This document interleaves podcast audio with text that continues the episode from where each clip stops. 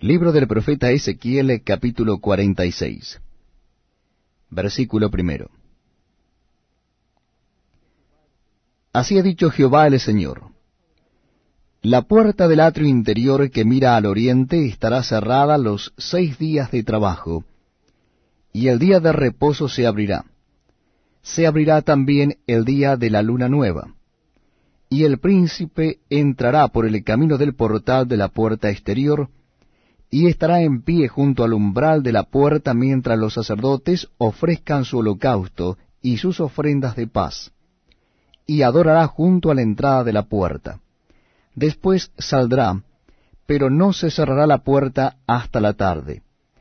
Asimismo, adorará el pueblo de la tierra delante de Jehová a la entrada de la puerta en los días de reposo y en las lunas nuevas. El holocausto que el príncipe ofrecerá a Jehová en el día de reposo será seis corderos sin defecto y un carnero sin tacha. Y por ofrenda un efa con cada carnero, y con cada cordero una ofrenda conforme a sus posibilidades, y un hin de aceite con el efa. Mas el día de la luna nueva, un becerro sin tacha de la vacada, seis corderos y un carnero, deberán ser sin defecto. Y hará ofrenda de un efa con el becerro y un efa con cada carnero, pero con los corderos conforme a sus posibilidades, y un hin de aceite por cada efa. Y cuando el príncipe entrara, entrará por el camino del portal de la puerta, y por el mismo camino saldrá. Mas cuando el pueblo de la tierra entrare delante de Jehová en las fiestas, el que entrare por la puerta del norte, saldrá por la puerta del sur, y el que entrare por la puerta del sur saldrá por la puerta del norte, no volverá por la puerta por donde entró, sino que saldrá por la de enfrente de Elia. Y el príncipe, cuando ellos entraren, entrará en medio de ellos, y cuando ellos salieren, él saldrá. Y en las fiestas y en las asambleas solemnes será la ofrenda un efa con cada becerro, y un efa con cada carnero, y con los corderos, conforme a sus posibilidades, y un hin de aceite con cada efa.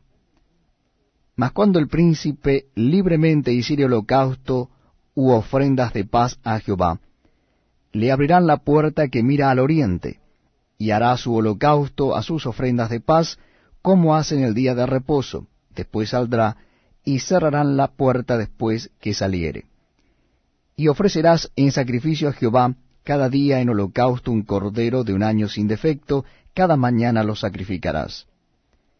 Y con él harás todas las mañanas ofrenda de la sexta parte de un efa, y la tercera parte de un hin de aceite, para mezclar con la flor de harina, ofrenda para Jehová continuamente, por estatuto perpetuo. Ofrecerán pues el cordero y la ofrenda, y el aceite todas las mañanas en holocausto continuo. Así ha dicho Jehová el Señor. Si el príncipe dire parte de su heredad a sus hijos, será de ellos. Posesión de ellos será por herencia. Mas si de su heredad dire parte a alguno de sus siervos, será de él hasta el año del jubileo, y volverá al príncipe, mas su herencia será de sus hijos y el príncipe no tomará nada de la herencia del pueblo, para no defraudarlos de su posesión. De lo que él posee dará herencia a sus hijos, a fin de que ninguno de mi pueblo sea echado de su posesión.